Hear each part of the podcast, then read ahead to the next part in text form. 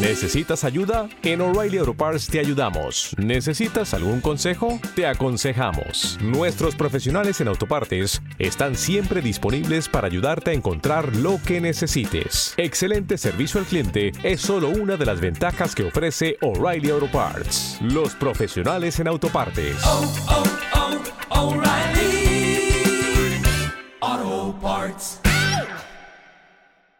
Dale más potencia a tu primavera con The Home Depot. Obtén una potencia similar a la de la gasolina para podar, recortar y soplar con el sistema OnePlus de 18 voltios de Ryobi desde solo 89 dólares. Potencia para podar un tercio de un acre con una carga. Potencia para recortar el césped que dura hasta dos horas. Y fuerza de soplado de 110 millas por hora. Todo con una batería intercambiable. Llévate el sistema inalámbrico OnePlus de 18 voltios de Ryobi. Solo en The Home Depot. Haces más. Logras más.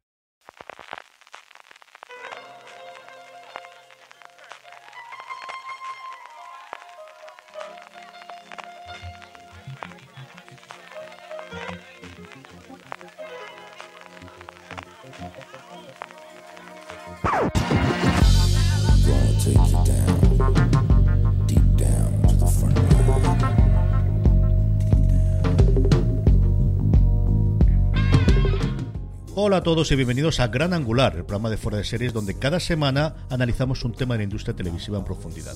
Hoy un tema curioso, un tema muy muy de cómo se hace la televisión por dentro y es que hemos eh, nos hemos hecho, ahora os comentaremos cómo, con un documento que narra o que cuenta, que detalla, mejor dicho, todas y cada una de las órdenes de compra que hacen las grandes cadenas americanas, las plataformas y los canales. De una recopilación que se ha hecho de aquello que están buscando para conseguir su nuevo éxito en drama, en comedia, en dramedia, en cualquiera de esos aparatos. Es un texto tremendamente ex- extenso, lo pondremos en enlace en las notas para que podáis analizarlo y aquí hemos querido traerlo, bueno, por lo significativo que tiene una recopilación de este tipo y lo que marca de tendencias y de lo que están haciendo las plataformas para poder hablarlo en este gran angular de fuera de series.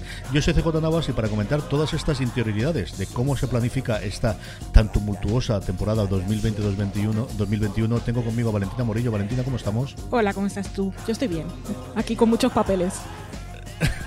si tenemos entre papeles sea digitales o sea en folio, desde luego unos cuantos son, ahora diremos exactamente cuántos. También Álvaro Niva. Álvaro, ¿cómo estamos? Hola, ¿qué tal? Pues esto me parece como muy jugoso, así que dispuesto a analizarlo.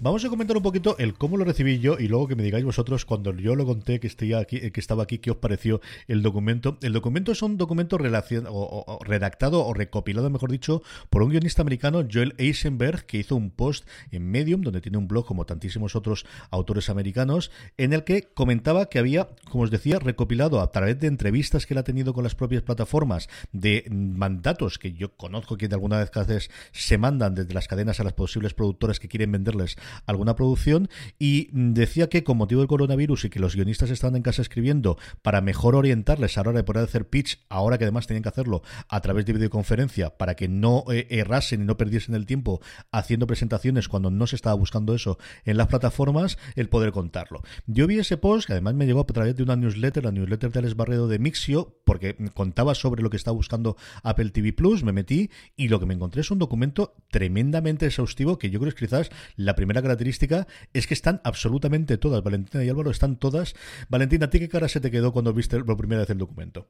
Pues se me quedó, no sé, se me fue toda la mandíbula al suelo porque no pensé que fuera tan detallado. Sobre todo cuando enlazaste, como era mm, el título del, del post no era descriptivo de lo que me iba a encontrar, o sea que casi, casi no hago clic.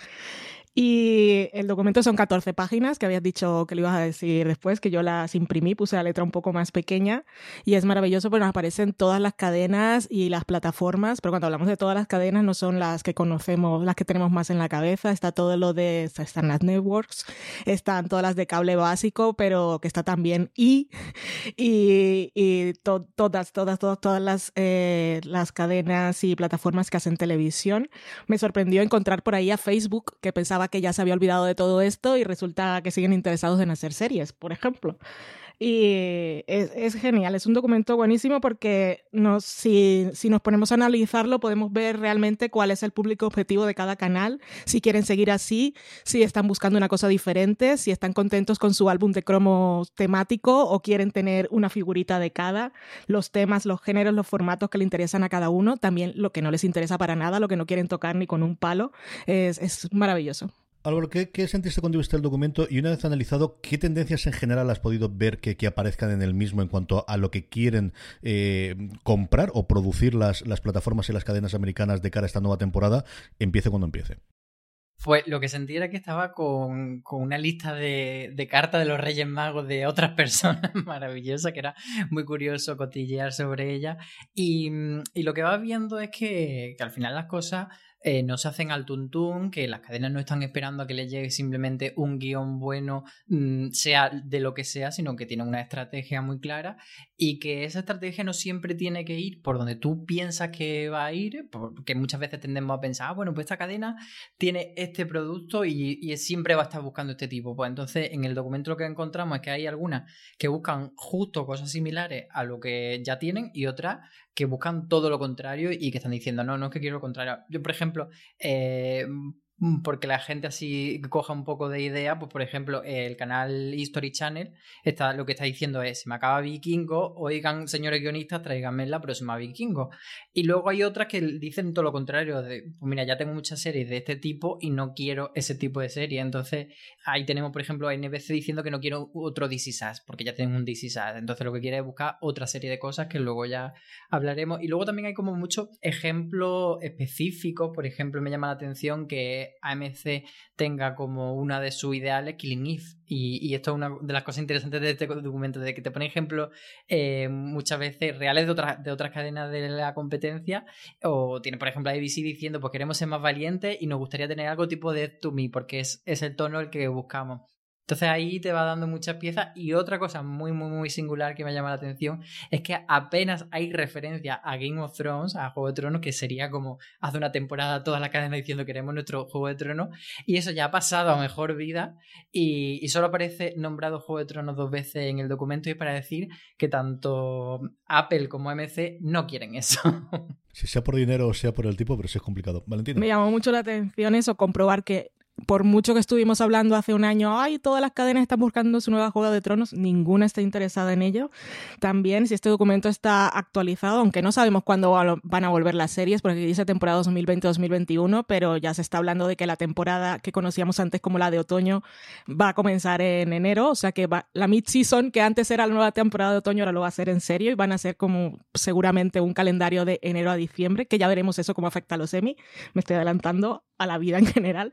Pero. Eh... Es que Valen está, hay que decirlo, está muy preocupada por lo Emmy y el periodo de elegir. Claro, porque ¿qué van a hacer? Pero tampoco hay ninguna cadena que esté buscando si este documento está actualizado a últimas fechas, ninguna está buscando series apocalípticas ni de confinamiento. Hay alguna incluso que dice no queremos tipo Chernóbil. También me llamó la atención que hay muchas que especifican que no quieren tocar temas políticos, ni en drama ni en comedia de ninguna manera, porque uh -huh. está, va a llegar el periodo de elecciones en Estados Unidos y prefieren o evadirse de la realidad o no tocar temas sensibles. Lo de Killing Eve que decía Álvaro también es curioso. Bueno, el caso de AMC es porque ellos están emitiendo la serie junto con BBC América, así que habrán notado que les funciona bien y les interesará. Pero en ese sentido, las series que, se mencionan como ejemplos de lo que están buscando las cadenas cuando nombran series concretas, salen mucho Killing Eve, The Americans y Mujeres Desesperadas. Eso me llamó bastante la atención. Otra cosa que me pareció curiosa es que hay muchas eh, cadenas y plataformas que están cerradas a las series de época por lo que sea. Hay algunas que dicen que no quieren tocar género, unas que no quieren tocar mucha ciencia ficción de Stars dice ciencia ficción, depende, que no sea muy complicada, parecen. Y, pero de series de época sí me llamó la atención de muchas. Hay una incluso, que ya llegaremos a ella en ese momento, que solo series de época si son del siglo XX, pero un poquito más para atrás no les interesa.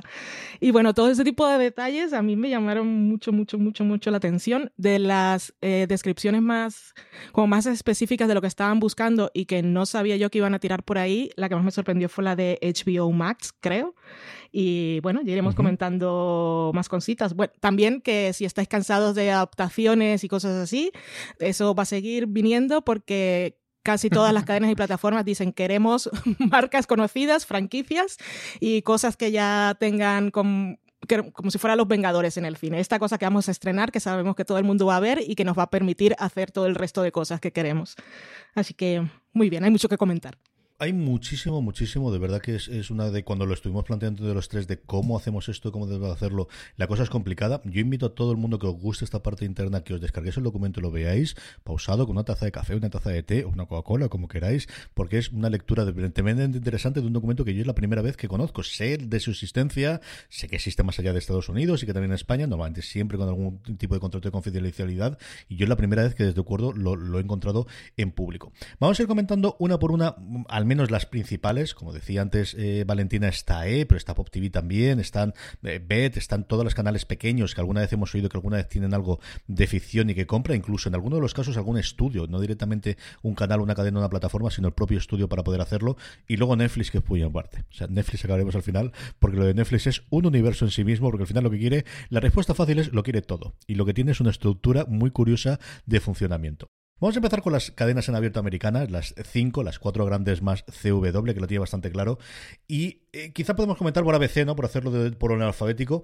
A veces es curiosa la cantidad de referencias a series clásicas suyas que, que hace originalmente. Es, queremos volver a ser la serie que tuvo Perdidos, la serie que tuvo Ugly Betty, la serie que tuvo eh, Mujeres Desesperadas y Revenge, que también me ha extrañado mucho que metiese ahí dentro en la parte de drama. Hay una parte que me parece muy interesante que es, nos gustaría tener una versión de drama de determinadas comedias, como los Conners o como The Middle, que no tienen ningún interés en la parte de comedia, como le decíamos antes, de tener los últimos éxitos que han desaparecido, como Mother Family, como The Middle. No queremos hacer ese tipo de comedias familiares que veníamos y que de alguna forma ha sido la marca de ABC en los últimos 10 o 12 años. Y una cosa que yo sé que Valentina Álvaro os ha gustado mucho, que es, nos gustaría tener algo como un día a la vez, leche. ¿Y por qué no le han comprado esto, Valentina? ¿Qué pasa aquí? sí, han hecho mal, podían haberla rescatado. Pero sí, en esa parte que dicen el, el tipo de comedias que le gustaría tener a ABC, que podríamos pensar, quieren su nueva Modern Family, como habías dicho tú, y no, queremos todo lo contrario o queremos una cosa totalmente diferente. Y mencionaba Álvaro precisamente esos ejemplos antes en la introducción. Eh, Dead to Me, Catastrophe y Día a Día como referencia. También tienen Carol Second Act, pero esta la conocemos menos. Pero estas tres series me parecen muy diferentes entre sí y muy curiosas para una cadena como ABC. Así que ojalá tengan alguna. Lo de buscar eh, series que se parezcan a otras series es como se ha hecho la televisión toda la vida, porque es la referencia que tienen y así es como le pu- pueden orientar a sus guionistas de qué es lo que están buscando y los guionistas también pues tienen un poco ya el croquis de, de por dónde pueden tirar para funcionar. Y vemos que a veces también le interesan cosas como Stamptown o Emergence, si le hubiera salido bien, que son las series de drama con protagonistas femeninas. Y pues ahí tienen Stampton que le está funcionando y están buscando más por ahí. Y siguen buscando Mujeres Desesperadas, que cuando Mujeres Desesperadas era un proyecto, la rechazó todo el mundo, nadie la quería. NBC sigue llorando por aquel momento porque eran los primeros que la tenían y dijeron, es que esto, esta serie de señoras yo no la quiero poner. Y después vieron cómo ABC les robaba todo el protagonismo cuando ellos ya estaban, no conseguían hacer Friends, que por cierto llegaremos a un momento de NBC que se menciona Friends, que es muy gracioso. Álvaro, ¿qué más lo que más te ha llamado la atención de, de las cosas que, que quiere o que desea ABC? Yo de ABC solo, yo creo que lo habéis comentado bastante bien eh, de esta cadena. Lo único que destacaría es que tiene ese punto de. eh, Yo usé la palabra disruptivo y hay una línea que dice: si crees que, que el- tu serie no es para ABC, probablemente sí que lo sea. Me da la sensación de que tú mencionabas que, quieren volver a esa época de perdido y mujeres separadas. Y recordemos que fue una época en la que a veces había quedado un poco atrás y lanzar perdido y mujeres desesperadas era como un casi su última carta y le, y se- le salió muy bien. Entonces yo creo que en los últimos años han, han entrado en una situación un poco de acomodamiento Mm. y, de, y de no ser disruptivo y de no tener esa serie como Mother Family fue en su momento. Mother Family fue una ruptura muy grande en lo que se hace de comedia y luego al final pues se ha hecho como más convencional porque nos hemos acostumbrado a ella. Entonces yo creo que este año lo que están buscando es justo eso, eh, que se vuelva a hablar de, de ABC y de la televisión en general y que la gente no esté solo pensando en Netflix y Amazon como las series que te pueden dar ese contenido chachi. En CBS tenemos la parte de comedia relativamente simple lo que ponen. Al final se les fue de vivación en su momento y lo que quieren es mm, estamos dispuestos a coger single, multicam, cualquier tipo de comedia, presentarnos cualquier cosa que no sea demasiado exagerada, pero al final está. En drama yo creo que es donde es la parte más interesante, porque al final uno pierde en CBS y piensa en procedimentales, y piensa en los tres grandes grupos de procedimentales que hemos tenido siempre, que son los legales, los policíacos barra de investigación y los médicos, y dice, bueno, estarán todos el mismo, mismo saco, ni de lejos. ¿Les gustaría tener alguna cosa de investigación y de, y de thriller? Y no necesariamente tendría que ser procedimental. Están locos por tener una serie médica, porque es cierto que no la tienen. Yo me quedé sorprendido aquí. No, no, es verdad. Es que todas o están en ABC a día de hoy o están en ABC y luego no quieren ni ver en pintura un show de leyes, no quieren nada de abogados, porque los últimos interés, las últimas cosas que han intentado ha sido un fracaso total y absoluto. Y luego la otra cosa que me gusta es no tienen ninguna necesidad de tener soap opera, de tener esos grandes culebrones, salvo que tengan la posibilidad de franquicia. Y aquí pone el ejemplo de The Good Wife, que les ha servido después para hacer haces para tener The Good Fight. Y luego aquí esta me llamó mucho la atención, es no quieren algo como Gran Hotel. ¿Qué le han hecho los pobrecitos de Gran Hotel, Álvaro, esta gente para que les tengan tanta manía? Pues Gran Hotel que hace un gran fracaso en la televisión generalista, pero yo creo que bueno, lo ponen también como ese ejemplo de, soap, de, de, de culebroncillo televisivo que no quiere tener a veces, eh, perdón, CBS porque no le encaja. Como tú dices, mm, buscan eh, seguir un poco la misma línea, pero no también una de las líneas que comentan es que están abiertos a cosas menos ortodoxas, a que no sea todo eh, pues lo procedimental y tal. Entonces yo creo que ahí sí que CBS tiene la mentalidad abierta para, para hacer a lo mejor una serie de antología o como una cosa más miniserie. Que es algo que durante los años mm, recientes sí que han hecho como series que puedan entenderse como de una sola temporada y si tiene éxito hacemos otra pero que están cerradas. Yo creo que ahí tienen como un poco de, de, manga ancha para hacer más cosas. Y siempre las cosas de militares y todo eso, pues al final, como un público bastante mayor, envejecido, etcétera, sí que les gusta. Y yo creo que en general, en, en todas las televisiones eh, de las que vamos a hablar, pero en, específico en CBS y en las que son en abierto, hay como esa cosa de queremos acercarnos al público republicano porque es muy grande y, y son espectadores tan válidos como otro cualquiera, pero siempre hay como un poquito de miedo de cómo se hace. Y en el caso de ABC, que lo comentaba antes, lo decían con eso de, de queremos algo como de Connors en drama. Yo creo que ahí hay como están intentando llegar ahí a algunos, eh, algunas cadenas sin que sea demasiado escandaloso. Y creo que por ahí es por donde, por donde apunta lo de que no haya muchas cosas políticas ni legales. Valen, ¿qué, ¿qué, cosas has visto tú curiosas dentro de ABC? De CBS, perdón. Pues de entrada, por lo que dicen, que están medio abiertos, pero no tanto, eh, puede ser de la cadena que esté, que quiera mantenerse un poco como está. Porque ellos dicen que están abiertos a series que sean más de personajes, pero que no tiene que ser procedimental, pero no te dicen queremos dejarlo procedimental. Y aunque dicen que si están buscando, están abiertos, est o están, creo que dice, intentan estar abiertos a cosas más serializadas, eh, tienen claro que no quieren series legales, que no quieren más militares y de temas de FBI, no porque no les gusten, sino porque están cubiertos. Ya os ponéis a ver las series que ha renovado CBS y todas se parecen a lo mismo. Lo que están buscando seguro es una serie de médicos que será seguramente procedimental, un poco serializado, tal como están planteando su filosofía. Así que ya veremos si sus nuevos proyectos de entrada te sacan tres, a ver si le funciona alguna, que son las cosas que se suelen hacer también. Si CBS lo tiene claro, ¿qué voy a decir de CW? Que posiblemente es la cadena que más clara tiene su programación y su forma de financiarse en los últimos cuatro o cinco años, desde que se abrió sobre todo esa segunda ventana del streaming, tanto en sus plataformas como en Netflix. CW tiene dos grandes componentes. Por un lado, la parte de eh, series de una hora fundamentalmente basadas en superhéroes. Aquí quieren seguir tirando, evidentemente, de esa relación especial que tienen a través de Warner Brothers con el universo de DC. Va a ser muy complicado, ellos lo afirman desde el principio, que se meten a una serie superheroica que no tengan ahí. Tienen hueco para ocupar eh, lo que va a vaciar el vacío de alguna serie más dirigida al público masculino, o al menos eso lo entienden, con la caída de Supernatural y Arrow. Y luego lo que están buscando Valentina sobre todo es algo, ese otro tipo de series que CW ha tenido recientemente, que lo tuvo con Jane the Virgin, que lo tuvo hasta que se acabó con Crazy Girlfriend el, año pasado, de tener ese tipo de serie distinta que también, por el que también ha sido conocido la CW en los últimos 4 o 5 años. Sí, que son series que no son, son comedias eh, y no son las típicas de media hora, que es lo que ha sido toda la vida. Mujeres desesperadas se podía encajar en una comedia de 40 minutos, aunque siempre fue más por el drama, aunque te reías un montón viéndola.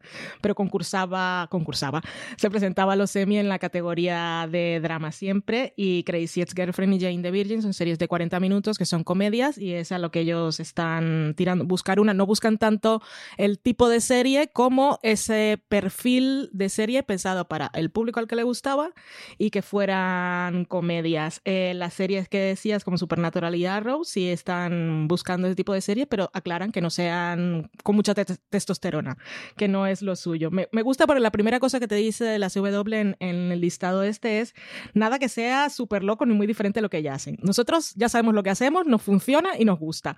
Tirad por aquí más o menos y no hay necesidad de, de inventar la rueda otra vez. Así que bien, nada de superhéroes de DC. Y me gusta también la parte que dice que están abiertos a series de género, aunque ellos ya tienen muchísimas, ya vemos de superhéroes y tienen cosas de fantasía y eso, pero que están buscando que estén así como más ancladas a la realidad. Así que ya veremos. También hay una referencia a Felicity que me hizo muy feliz.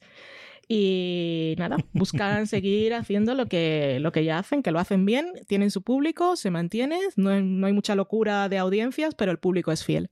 Yo añadiría que, que lo que se lee entre líneas, que no lo dice este documento, pero yo lo interpreto un poco, es que quieren algo un poco como euforia, pero que no sea tan tan edgy, ¿no? Que no sea tan exagerado como Euforia no llegue a ese nivel tan HBO, porque dicen que quieren tratar eh, temas que sean como relevantes para la gente, para los veinteañeros y que sean culturalmente eh, importantes, que se toque la raza, la sexualidad, etcétera, pero en ningún momento mencionan Euforia yo creo que los tiros van por ahí, que quieren como una ellos- euforia descafeinado. Eso ya lo venían haciendo precisamente con Jane the Virgin y con Crazy's Girlfriend. O sea, es una. que son eh, la Sí, sí, CW claro, pero- y Freeform se mantienen, que Freeform igual no entraremos, pero sí piden lo que ya tienen, porque es algo que las caracteriza.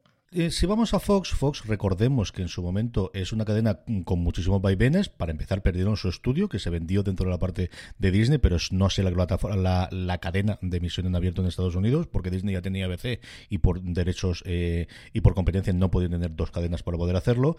Fox se- sigue manteniendo con bastantes realities, con toda su parte de animación. De hecho, prácticamente el bloque de comedia es toda la parte de animación de las eh, ofertas que tienen el- los sábados, eh, los domingos, perdonadme, de, de emisión. Y luego, a falta de saber cómo el deporte, porque Fox es la que tiene en Estados Unidos mayor peso la parte del fútbol americano, especialmente en las primeras eh, 14 semanas de, de la temporada. La parte de drama sí que yo creo que tiene dos puntos interesantes que a mí me, me gustó. La primera es la vuelta del género. Fox ha sido la que en su momento ap- apostó por muchas de las series en abierto que hemos podido ver eh, de género fantástico y especialmente de ciencia ficción y también un poquito de terror como El Exorcista en los últimos tiempos.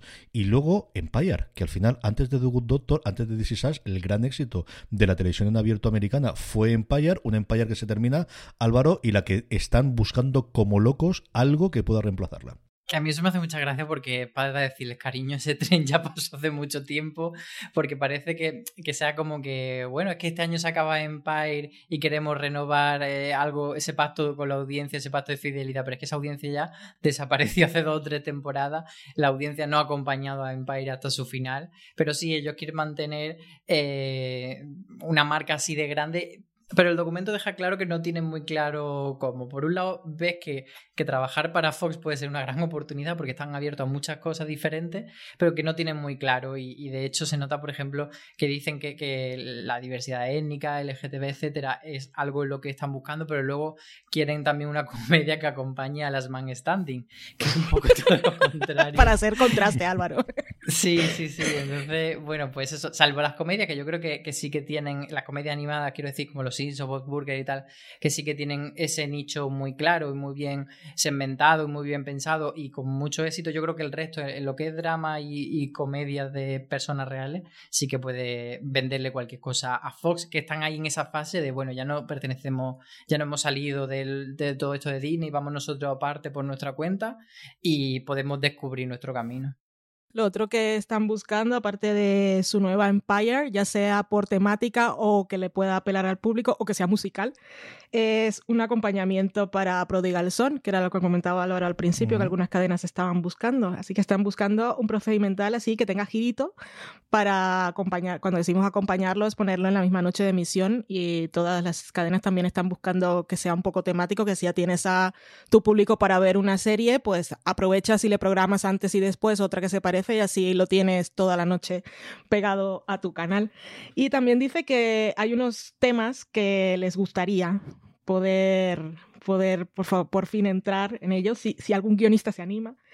Eh, que son las series militares, eh, de, de, de, cosas de redes sociales y tecnología, experimentos sociales, románticos y de series de mujeres, de, bueno, protagonizadas por personajes femeninos en los 40 y con los temas que le interesan para abrir conversación. Cerramos el bloque de las networks americanos de las cadenas en abierto con NBC, una NBC a la que se le ha descogeringado totalmente los planes de lanzamiento de su plataforma de streaming, su Peacock, que iba a tener como gran atractivo los Juegos Olímpicos de este verano en, en Japón. Aquello se acabó, así que estamos reestructurando. Y aquí es quizá la cadena que más dice que no quiere nada político, porque lo dice dos veces en la parte de drama, al principio y al final. Pero no queremos programas políticos y luego la política es complicada, así que lo deja clarísimo. En la parte de comedia, pues eso, los viejos laureles de Friends, que ojalá tuviesen otro Friends, pues claro, ¿quién no lo va a querer si no? Y la parte de, drama es esa curiosa de mm, queremos, si tenemos un drama familiar que sea distinto de DC Sass, que comentabas tú antes, eh, Valentina, que al final tenemos, eso ya lo tenemos, queremos algo que sea diferente de la oferta que ya tenemos a día de hoy. Sí, es curioso. No quieren ellos ni series médicas, ni lo de los políticos a mí también me llamó la atención, porque es que te lo dice, bueno, te lo digo al principio, pero te lo recuerdo al final, por favor, no. que es muy complicado. Y están buscando también series eh, high concept. Esto lo ponen así como uno de sus requerimientos. O su, bueno, como decía Álvaro al principio, la carta de los Reyes Magos. Esto es lo que más quiero. Si esto no puede ser, pues vale, todo lo que viene debajo. Pero mi regalo preferido es esto. Buscan series como Manifest. También buscan eh, reemplazar sus Blacklist y Blindspot. Y eso, que están buscando, podrías decirme, funciona también DC Sass. Quiero más series como esta y lo que dicen precisamente es lo contrario. No queremos esta, este, este tipo de serie, buscamos así un poco melodrama familiar, pero pensad en una cosa, me imagino, melodramática, que la gente, porque ya sabes que DC es la cita de llorar, pero igual la gente dice, estamos viviendo épocas malas y no queremos llorar tanto, o no queremos eh, tener esa garantía de que cada vez que me siento a la tele voy a llorar, de vez en cuando un poco de catarsis, pero igual no apetece eh, en la época post-COVID que estés ahí entregado al drama. Yo creo que esto sirve también muy, y perdona que estoy haciendo una especie de, inciso, esto, este ejemplo de no queremos eh, sadisisas eh, para pensar un poco cómo funciona este mundo, ¿no? De vender series. Y tú a lo mejor como guionista crees que tienes la nueva DC entre manos y dices, jolín, es que me la tiene que comprar la NBC y justo es lo que no quieren y están buscando lo contrario. Entonces yo creo que es algo que tienen que tener siempre los guionistas en mente, que a lo mejor tú pues has escrito la nueva Mira lo que ha hecho, vas a ir a Movistar con toda la ilusión del mundo, con tu proyecto bajo el brazo y están buscando una casa de papel o un vis a vis. Entonces al final nunca, nunca sabes lo que están buscando y por eso es, es bastante interesante este documento.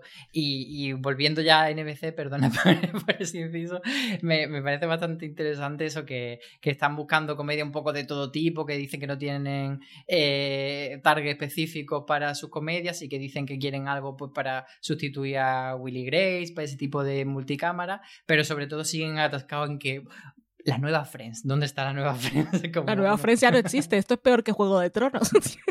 lo de la nueva Friends, anda que ese tren no pasó ya más que el de Empire. Pero lo de no tener un target específico es súper complicado. O sea, como, en fin. En fin, ¿cómo es una serie de NBC? Serrano, no lo sabemos. Ellos serrano. no lo saben. Después de ver las cinco networks, vamos a comentar algunas las de cable. Vamos a comentar algunas y de verdad que hay más. Están todas, están todas las que tienen ficción en Estados Unidos. Empecemos por AMC, que además AMC es curiosa por las noticias que sacábamos esta semana en Fuera de Series. Y es que ellos comentaban, por un lado, esa parte de la propiedad intelectual, lo que los americanos simplemente llaman IP, es decir, que haya unas novelas, unos cómics, un algo previo, una película sobre el que basar, que exista ese reconocimiento del nombre de la marca y que exista ese a poder ser público de fan inicial o esa base inicial de fans fans que puedan hacer eh, que la serie vaya más adelante. Eso buscan sí o sí. Algún thriller con un giro divertido. Y aquí mm, a- a- ponía el ejemplo de The Americans, que no es la que yo hubiese pensado como divertida. Y yo me he reído mucho con The Americans. Sí, exactamente. Y luego la otra parte que es el género era una prioridad. Y aquí ellos comentaban que querían más en la el día de Battlestar Galactica y no Juego de Tronos. Y esta semana, eh, Álvaro, teníamos la noticia de que habían comprado los derechos de adaptación de todas las novelas de Anne Rice. Tienen ahí 15 novelas de vampiros y de brujas para combinar con lo que siempre ha funcionado también, al menos a efecto de dinero, AMC, que son los zombies. Sí, básicamente han dicho, vale, ya hemos sobreexplotado esta franquicia de los zombies, vamos a buscar la siguiente, vamos a ir por género, que como tú dices, para ellos es una prioridad, y van a ir por vampiro y bruja, porque además mm, con las novelas de Anne Rice han comprado dos franquicias en realidad, que una es la de los vampiros y otra de las brujas, que no, no son la misma. Y, y a mí esto de la propiedad intelectual que tú comentabas me llama mucho la atención porque es muy contrario a lo que se ha hecho siempre en España. Aquí hemos sido muy de, vale, se están llevando vampiros, en vez de comprar esta saga de vampiros, yo me voy a hacer mi vampiro a la mía y, y no le pago derechos de autor a nadie. Y yo hago un poco mi reinterpretación y lo vendo como algo nuevo. Digo vampiros por no decir cualquier otra cosa, pero todos me entendéis que, que siempre se han hecho en España pues series que recuerdan a esto o aquello de Estados Unidos o de mm, no sé dónde. Y, allí en Estados Unidos es lo contrario, es lo que tú dices, que buscan esa, esa clara identificación con algo que existe para darle ese, ese empujón, ya sea pues, en prensa o con el fandom o con, o con lo que sea, pero que lo vendan como algo preexitoso, por así decir. Valentina FX, que está todavía viendo qué encaje tiene con ese Hulu, lo cual le permite tener mucha más producción y mucho más dinero, pero también unas complejidades a nivel organizativas intermedias eh, complicadas para alguien como John Lagraf, que está acostumbrado a ser el que manda y que toma las últimas decisiones. A ver cómo encajan. Por ahora la cosa parece que no ha funcionado especialmente mal. Dev se ha estrenado originalmente en Hulu antes de NFX, Miss América exactamente igual en Estados Unidos. Y ellos en general lo que buscan es lo mismo de siempre, que son Sí. series que funcionen bien, series que tengan su público eh, crítico y a poder ser algo que reemplace a The Americans en nuestro corazoncito y en su hueco, que les ha dejado hueco más aún después de los premios Emmy que tuvieron en su última temporada. Sí, sí, todas las demás cadenas están buscando un The Americans, pues FX más, que ya ha pasado unos añitos y todos lo seguimos recordando con cariño. Pero como decías tú, FX no nos sorprende en su listado, que aparte es corto y conciso, eh, porque es una de las cadenas aparte que tiene como la imagen de marca más clara en la serie de producciones que hace. Así que ellos sigue, están buscando comedias que sean arriesgadas, directas, eh, mucho más que las que sean de corte muy indie. Están buscando un reemplazo para The Americans que no tiene que ser la misma cosa, así que esto también queda aquí un poco más amplio de- a la imaginación del guionista. Y nada, series de prestigio y es que lo de siempre, porque te dice con comentario social relevante, temas complicados, pues FX no le tiene miedo a nada, temas sociales relevantes y complicados, que más que hacerte una serie del feminismo en los años 70 y ponerte en episodios en los que no sale ni un señor ni a decir buenos días, es que es maravilla, fantasía. FX John Landgraf, ojalá entrevistarlo alguna vez. le falta poner a FX la buena, simplemente. Quiero ser buena. Si tiene una serie buena, trátenla a nosotros. Eso. que este es el requisito fundamental para que podamos tener aquí. Álvaro HBO tiene esa dualidad extraña de un lado está HBO y por otro lado está HBO Max, que mm, compra muchas más cosas y va a tener. HBO lo que va buscando es, bueno, pues el tipo de cosas fundamentales que tiene. Se le están acabando las comedias, es que se le va Ballers y Silicon Valley, así que están buscando algo. Y luego sí que parece que el mandato es Divorce fue una cosa entretenida, Togetherness también, pero igual lo que tenemos que hacer son series más grandes, que estamos en un mundo que la gente lo que quiere son blockbusters. Sí, además como tú dices, se, se ve muy bien en el caso de HBO, HBO Max, como eh, pues, los conglomerados tienen diferentes ramas que son complementarias. Entonces, todo lo que está buscando HBO no lo busca HBO Max y viceversa. HBO tiene, por un lado, lo que tú dices de las comedias, que buscan lo que ellos llaman comedias que suceden en, en grandes mundos, ¿no? Entonces ponen el ejemplo de Ballers porque te abarca toda esa comunidad deportiva y Silicon Valley en la tecnológica. Entonces no, no buscan comedias como más familiares y cositas de esas, quieren como algo grande. En los dramas también les pasa eso y, y se nota que quieren como algo a la Westworld porque dicen que quieren world building, que es pues eso, construcción de mundos, que, que es ese tipo de, de series con una mitología profunda, etcétera, y que sean interesantes y, y, lo definen como Big, Loud and Flashy, que me hace mucha gracia porque es grande, ruidoso y, y de relumbrón, podríamos traducirlo, ¿no? Como que, que te flashea. Y, y, entonces a mí me viene a la cabeza Westworld y ese tipo de series uh -huh. que ahí sí que no mencionan Juego de Tronos, pero sí que quieren, no una Juego de Tronos en el sentido de fantasía medieval, etcétera, sino esa gran serie que sea la cabeza de HBO. Stories ya lo comentábamos antes, lo que quieren es su nuevo vikingos y de hecho pone el ejemplo que podrían estar explorando la posibilidad de Juana de Arco o de Aníbal. Por cierto, sobre Aníbal está la adaptación de las novelas eh, españolas eh, sobre Escipión, que al final tiene como coprotagonista Aníbal, que están rondando y que están dirigiendo el, bueno, que estaba adaptando el director del Palmar de Troya en los últimos tiempos, y de hecho hablamos con él en el directo y lo comentaba, así que es posible, pero al final History Channel lo que quiere es volver a tratar de, de, de tener el éxito de vikingos. Y Showtime, Valentín a falta de que sepamos si se va a integrar dentro de ese nuevo CBS All Access, porque forma parte también del conglomerado, lo que queremos es pues el tipo de historias que han tenido tradicionalmente y me ha llamado mucho la atención que antes de cualquiera de sus éxitos, la única que aparece de las series con nombre y apellidos es The Affair, que la cosa acabó regulín al final de la última temporada. Sí, no están buscando su nueva Homeland tampoco. Y eh, eso está por ahí llamando la atención, pero lo mismo, su público que es adulto, le enteran sofisticado, es un poco de gracia. Eh, como siempre, Showtime, si dices que Showtime no, nunca hace series de género ni ciencia ficción, pues no, es que no le interesa. Aquí siguen, no seguimos buscando esto, no hace falta que nos lo traigáis, que no es para nosotros. Y esta era la que yo comentaba antes, que no recordaba cuál era la cadena exactamente, que dice que están abiertos a series de época, pero nada que se vaya más allá de 1900. que cualquier otra cosa, por alguna razón, la que sea, no, pues no les pega, a saber. Y pues la nueva Diafer, pues aquí lo describen como una serie así como de muchas big emotional stories. I don't know. Diafer no la describiría yo exactamente como eso, pero bueno, ellos sabrán que es su serie. Si Showtime no tiene nada de ciencia ficción, Starz tampoco lo quiere Álvaro. Starz dice que fundamentalmente tiene el público femenino como su efecto. Recordemos que es la cadena que en Estados Unidos estrena Power, que aquí ha llegado al final la última cola ya con su quinta temporada, pero ha sido un pequeño fenómeno en Estados Unidos, y Outlander, que sí que lo ha sido, igual que lo es en España con su emisión en Movistar Plus, y que tiene claro que quiere hacer, que su idea, a mí me gusta mucho esta frase de nosotros, nuestro objetivo es ser la cadena premium para el público femenino. Tenemos esta, clara, clara, esta parte clara y queremos ese tipo de series que complementen lo que estamos haciendo previamente con las otras series. Sí, en ese sentido mencionan como referente Big Little Life y Herida Abierta, pero cuando en otras declaraciones, que fíjate que aquí no, no está incluido, eh, en otras declaraciones que hizo su CEO en alguna entrevista, sí que dijo específicamente que buscaran también para el mercado global eh, series de reinas y series de trajes y de época así, pero siempre basada en un, un, personaje histórico potente, pues digamos como Isabel se hizo en televisión española, pues algo así, porque ellos han tenido White Queen, etcétera, alguna serie de este estilo, y, y, al final lo que buscan es eso, es decir, tenemos Outlander, entonces no queremos que no haga otro Outlander, pero sí una serie que le pueda gustar a la gente que ve Outlander. Y por último, las dos que nos quedan es Sci-Fi, que otra vez está con los bandazos de ¿somos realmente una cadena de ciencia ficción? No, no lo somos. Sí, sí lo somos.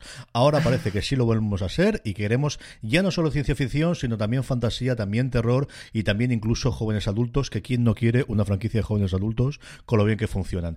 Y sobre todo Valentina TNT, que al final TNT está en ese punto muerto también de forma ahora parte de un gran conglomerado cuya estrella de la corona es HBO Max, pero seguimos siendo una cadena con muchísimos suscriptores en Estados Unidos y que tenemos que dar contenido. Tuvimos una época con procedimentales que tenía decenas de millones de espectadores y ahora a ver qué hacemos con ellos y tratan, o al final lo que nos dicen es en algún momento toda su producción va a ir a HBO Max, así que que tengamos en cuenta también esa parte.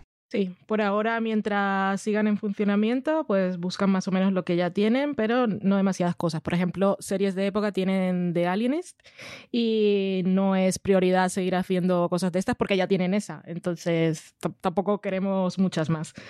Y ahí también The Alienist, no solo como serie de época, sino catalogada como serie de mmm, suspenso, thriller, pues están interesados en este tipo de proyectos. Si es una comedia, que vaya más por el estilo de Close, que es una serie que a uh -huh. ellos les funciona muy bien. y siguen desarrollando dramedias de una cámara, pero no es una prioridad. Y, a- y aquí dice, están menos interesados que nunca en el realismo mágico. Es que me encantó, suena bonito, ¿no? Vamos a ver qué tal está con el realismo mágico en las plataformas digitales, las que al final, pues evidentemente tienen mayor peso a día de hoy conforme está teniendo eh, a la hora de desarrollar cosas y sobre todo cosas distintas. Amazon, que ha pasado por distintos bandazos y por distintos regímenes, estamos buscando, bueno, que tengamos cosas de un público amplio y aquí me llama la atención Álvaro que el ejemplo que ponen es Fleabag, que yo te digo que la- toda la gente en nuestro entorno y todos los críticos la han visto, pero de ya que sea un éxito masivo y que sea de un eh, atractivo al público en general, yo no es la primera que pensaría en la cabeza, ¿eh? Sí, a mí también me choca un poco ese ejemplo. Supongo que se refiere más por el éxito que ha tenido de premio, pero no creo que ni siquiera dentro de la plataforma haya sido un bombazo a nivel número de espectadores, pero sí es verdad que a nivel reconocimiento, a nivel nombre, sí que le ha puesto Amazon en, en el mapa y quizás se refieran por eso, pero la frase es muy graciosa porque dice más Fleabag y más Maisel y menos de Tick. Entonces, estoy de acuerdo. menos, de Tick ya entiende porque Fleabag es muy popular, porque de ti probablemente la habían visto tres personas. Vale, ¿qué te ha llamado la atención de todo lo que dice Amazon? Me gusta cómo le manda un saludo a um, Matthew Weiner. Dice, no, no queremos más de Romanovs. Bueno, no lo dice así, pero dice, que ya no están buscando miniseries ni cosas así, sino que sean varias temporadas. Ya que vamos a hacer la primera inversión, una cosa que por lo menos tenga potencial y a ver si tenemos suerte y la segunda y la tercera temporada la ve alguien también. Un poco en ese sentido, Mrs. Maisel sería la referencia. También me gustó la expresión co-viewing, de eh, que quieren series que también, sin ser un Disney Plus ni Apple, pero quieren también algunas series que tengan potencial de que las vean varias personas de la casa. Aquí no dicen que sea el niño y el abuelo, pero igual que no sea una serie solo pensada, que esto es el estereotipo de las cadenas, pero que no sea una serie pensada de Stars y una de vikingos, pues decíamos que de Stars seguía eh, buscando su público femenino y, y Histo- History Channel lo que dice es queremos apelar al señor este de mediana edad del medio oeste americano que decía Álvaro al principio. Así que están buscando un poco series que puedan complacer a, a diferentes tipos de personas para no decir mi plataforma es solo para hombres de 30, 40 años que compran los cómics y tienen Amazon Prime y luego ven las series, porque no vengáis aquí solo vosotros porque no vamos a hacer más de fic, básicamente. Así que Sí, en, general yo creo que mm, no nos pilla mucho por sorpresa que la estrategia de Amazon eh, ya cambió de esa época en la que hacían series de nicho como Transparent What Mississippi a querer hacer series mainstream, a buscar esa, pues eso, un- un- el Señor de los Anillos, porque además otra de, de las cosas que mencionan en su lista de, de deseos son esas cosas basadas en, en propiedades intelectuales potentes, interesantes, y el Señor del Anillo es el ejemplo más claro. Yo creo que al final cuando dicen que no quieren hacer también tantas miniseries, sino que quieren series que duren varias temporadas, pues eso, buscan grandes marcas con las que la gente relacione a Amazon a lo largo del tiempo. Apple TV Plus es la última llegada, así que es la que no tiene, por así decirlo, un mandato general. Lo que quieren es que sean unas cosas aspiracionales y que sean, bueno, pues edgy sin pasarse. Es decir, nada como Juego de Tronos, nada como Big Mouth. Big Mouth, que es quizás la- cuando se habla de animación, la que se pone más como ejemplo a lo largo Sí. de todo el listado. En Disney, yo creo que el resumen aquí, Álvaro, sería lo que queremos es poder producir, ¿no? Pero bueno, dicen alguna cosita más que esta. Sí, bueno, yo creo que en, en tanto Apple como Disney Plus nos han atrevido, pero su, su mayor línea roja es no pollas, no tacos, no. Que no haya guarrería, que no haya suciedad. Entonces, en el caso de Disney, pues hablan mucho de que quieren diversidad, eh, dicen que quieren cosas para toda la familia. Que la verdad que el- lo de Disney no ayuda mucho porque es bastante obvio. Sí que dicen, por ejemplo, que quieren tirar por la línea de comedia. Entonces tú entiendes ahí bien, pues ese tipo de comedias familiares a la madre forzosa, quizá a Disney Plus le vendría muy bien.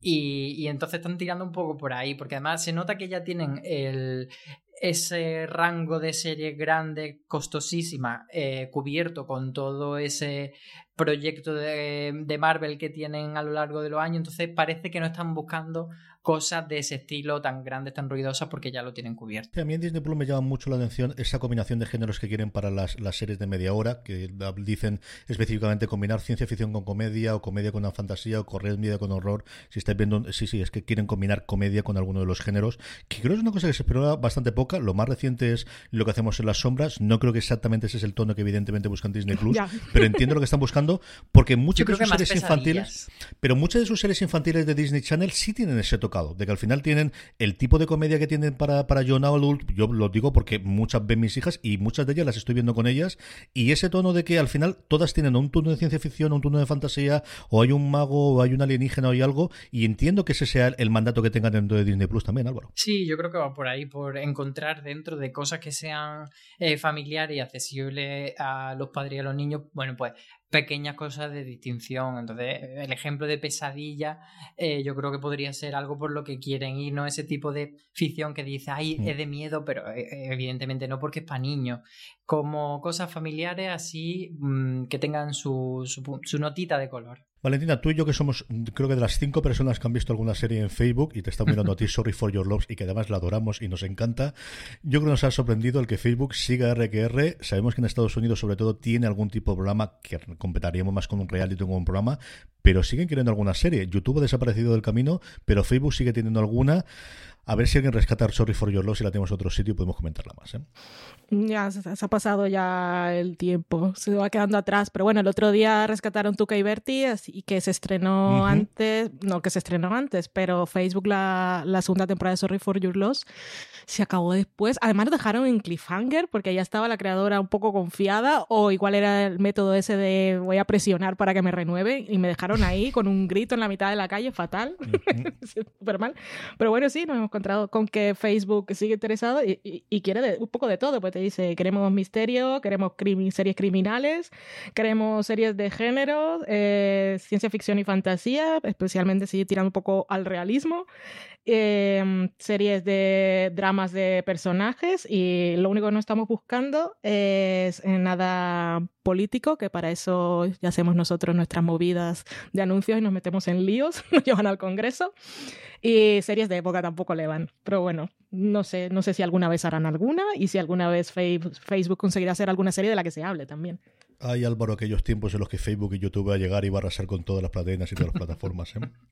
Y, y, y Quibi también iba a Vamos, arrasar y sí, sí, mira se lo rápido que ha.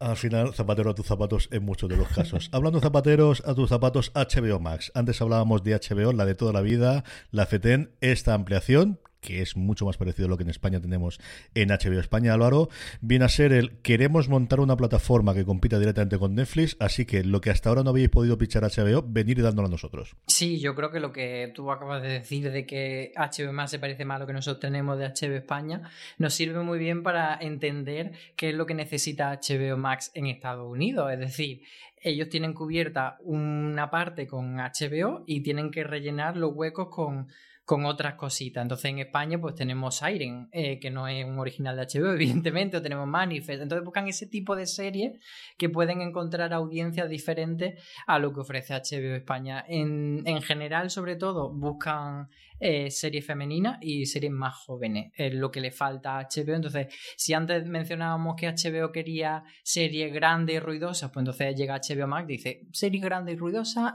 no me hacen falta, porque entienden que ya se los va a proporcionar lo otro. Entonces sí que tiran, por ejemplo, por superhéroes, tiran por diversidad y, me hace mucha gracia algunos de los ejemplos que ponen. Por ejemplo, dicen que no quieren nada eh, tan oscuro como Chernobyl, que sí quieren eh, cosas de prestigio para mujeres como Big Little Lies y luego dicen que The Affair es demasiado suave y lento para ellos, pero que de Américas les podría interesar si fuese un poquito menos oscura. Sí, que al final la oscuridad ya la da HBO, así que aquí queremos un poquito más de luz y un poquito más de taquígrafos. HBO Max, que básicamente es, si no se hubiese estrenado ya, la serie perfecta para ellos es Euforia. Porque están diciendo lo primero que buscan, que está, quieren llegar a la generación Z, eh, Young Adult y público femenino. Que lo que me llama la atención aquí es como lo que decíais vosotros, que eran los huecos, tenían que llenar los huecos que no llenaba HBO, pero lo que nos dice este documento también es que el público de HBO, por lo menos los que hacen, quienes hacen las suscripciones, eh, les faltan mujeres, supongo eh, de 20 años y así, que es un público mayor o predominantemente masculino. Y también dice por aquí que esperan producir entre 8 y 12 series, bueno, dramas al año. Sí, que además es el único lugar que yo recuerdo en el que ponga un número concreto, ¿no? De, de este es nuestro interés a corto plazo de tener este número, que al final viene a ser estrenar una todos los meses, quitando los de separaron y a lo mejor Navidades, ¿no? Algo parecido a la estrategia de Movistar Plus en España. Valentina, Hulu, que además es una plataforma que tú y yo conocemos y que eh, visitamos frecuentemente. A mí me mm, llama mucho la atención esa división que hacen. Hace una división en el 80% para que no te dé dinero, el 20% para que no te den premio. Correcto. Y ese 80% para que nos dé dinero, la serie que ponen como referencia es una que va a llegar aquí a España a través de Stars Play el 18 de junio, si no me equivoco, pero es el mes de junio, que es The Great, la vida de la joven Catalina la Grande. Y eso es lo que buscan, eh, series un poco en este sentido que deconstruyan el género, que sería el histórico, y el pitch que hacen aquí, aparte de poner The Great como referencia para esas series que le van a dar dinero, es Downton Abbey más VIP. me parece un poco curioso. Series de época, pero con un toque de humor que nunca habría dicho VIP exactamente, pero supongo que es porque es humor político. Me encanta, vamos.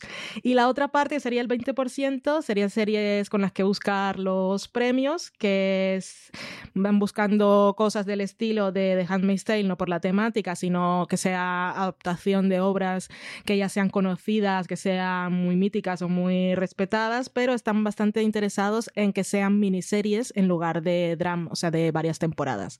Lo cual, si estás buscando premios Emmy, pues también es más fácil porque mm, son menos episodios, puedes contratar mucha más gente, la que quieras, y también puedes hacer más al año.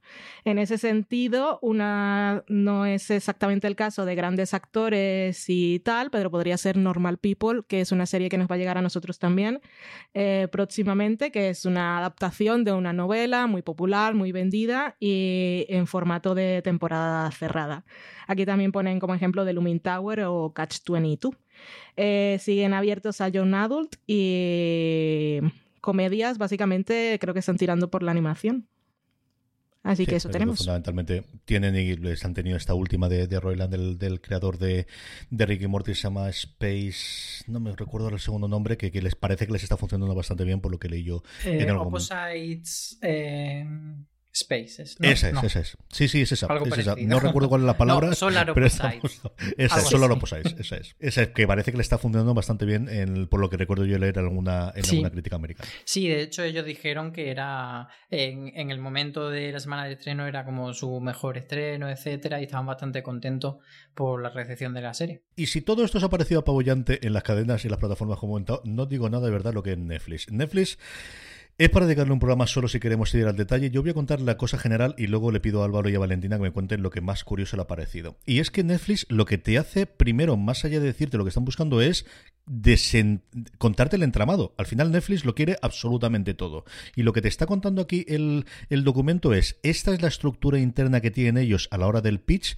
y tienes que saber dónde tienes que ir. Netflix se articula alrededor de cuatro grupos iniciales, drama, comedia, jóvenes y familia e interactivo. Tiene una división especial para esos episodios como Bandersnatch o como más recientemente el de Kimmy Smith. Tienen una división específica si quieres hacerle picheo o quieres contarles o venderles ese tipo de productos. Y luego otra curiosa que es todos aquellos que no sean en lengua inglesa, hay una quinta división que es International Programming, bajo la que ellos están. Entonces va uno por uno cada una de estas divisiones contando las subdivisiones, porque por ejemplo dentro de drama existe género y thriller, mm, dirigidos por personajes o character driven, que es la palabra o la frase americana que se dice cuando lo importante es el personaje principal más allá que la narración o que la parte procedimental. Dramedias y, eh, y soap operas o, o culebrones, melodramas y romances cada una de esas subdivisiones viene detallado quién es el directivo que viene en cada una de ellas. Y además es muy curioso porque los overalls, los contratos que tienen con creadores, que sabemos que tiene un montón y varios que he descubierto aquí que desconocía, por ejemplo,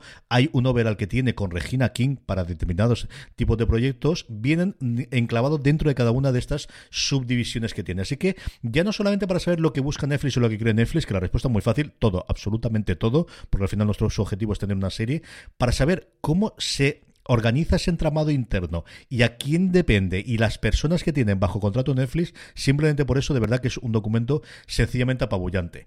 Dicho esta parte, de la parte de mapa, eh, Álvaro, cosas que te ha llamado la atención en alguno de los bloques de Netflix o alguna de las partes como cosas curiosas.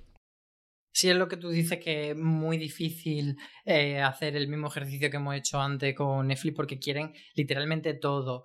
Eh, sí que ves que hay como ciertos huecos de que le falta eh, series de prestigio, mencionan series como A dos metros bajo tierra, Mad Men o eh, Así nos ven, que era el título de, de esta serie que hizo Ava DuVernay, que sí que era de Netflix, o sea, no siempre ponen ejemplo de, lo contrario, pero luego buscan también un Hannah Montana, buscan cosas mucho más abiertas y, y entonces quieren un poquito de todo. A mí me hace muchísima gracia una frase que dice que las franquicias familiares son un gran negocio y te dice, ejemplo, Star Wars, Harry Potter, como vale, gracias.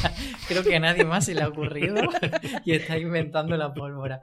Pues evidentemente buscan eso. Sí que creo que hay como un, un poco equilibrio de, de encontrar algo de todo. Eh, buscan mucho para joven adulto porque al final es un nicho que le ha funcionado súper bien y no tienen tantos productos porque tienen, pues por 13 razones, Sabrina, Élite que no se menciona, pero yo creo que el gran referente dentro de Netflix, pero no hay tanto para abastecer al público joven adulto que consume muchas, muchas horas de, de televisión. Y creo que al final sí que buscan productos de, de prestigio, pero mm, un poco menos que antaño, por lo menos.